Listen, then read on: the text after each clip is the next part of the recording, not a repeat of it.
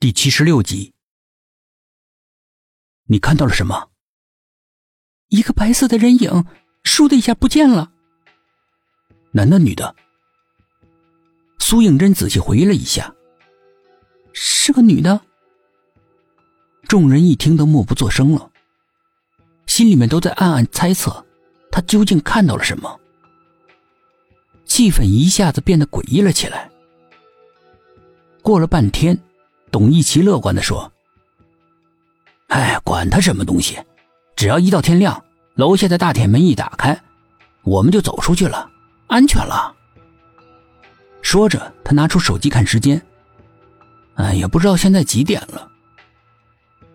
他看了一眼，竟然发现屏幕上的时间静止不动，心里立刻升起了乌云，但是抱着侥幸的心理问道。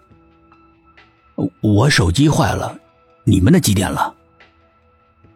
其他的人把手机拿出来一看，所有人的手机跟董一奇的一样，全都静止不动了。众人顿时变得脸色发白，面面相觑，希望能够从对方脸上找到答案。然而谁都没有答案。干脆我们从这里爬出去吧，先离开这个鬼地方再说。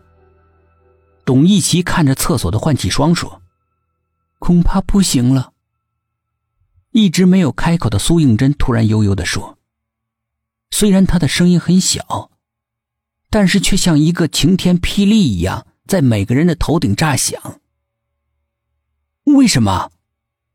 沈志远目瞪口呆的看着他，急切的问道。苏应真一言不发，只是伸出一根不停颤抖的手指。直直的指向门外的走廊，众人提心吊胆的回过头。走廊里空空如也。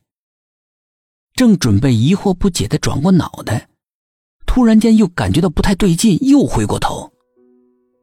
这次他们的双眼瞪得老大，每个人的脸上流露出深深的震惊。一看不大紧，走廊的墙壁不知道什么时候。变成了石灰粉色，破旧而斑驳。廊上的顶灯也不是荧光的节能灯，而是四盏用绳吊着的白炽灯泡。在阴森的、不知道从哪儿吹来的一阵阵夜风里面，做着钟摆的晃动。在走廊破旧不堪的石灰墙壁上。投下了一个个千奇百怪的、摇晃不定的影子。这是怎么回事？薛品涵皱着眉问苏应真。苏应真仍然是两眼直勾勾的。我想，我们到了另外一个时空。异度空间。董一奇失声叫道。这叫声在死寂的空旷的环境里面突兀的响起来，引得连绵的回声逐渐的远去，仿佛那声音被什么吞噬了一样，听的人全身毛孔都炸开了。我们困在这里了。杨叔变了脸色。不怕，我我们可以从那个窗户爬出去啊。沈志刚指着刚才那个神秘人逃跑的小窗口说。你以为呢？当你从这个窗口翻下去，下面也是另外一个时空。苏应真的嘴角泛起个无奈的冷笑。那怎么办？我们岂不要困死在这里？董一奇烦躁的叫了起来。他突然想到了什么，对苏应真说：“你不是有异能吗？救我们出去吧。”我。杨叔见状之后，连忙解围，对董一奇说：“你怎么能够让小苏做这么危险的事情呢？这会给他带来危险的，你知不知道？”董一奇这个时候已经意识到自己的鲁莽，呃，我慌了神儿，不好意思。苏应真迟疑了一会儿，动手去解脖子上那条蓝宝石项链。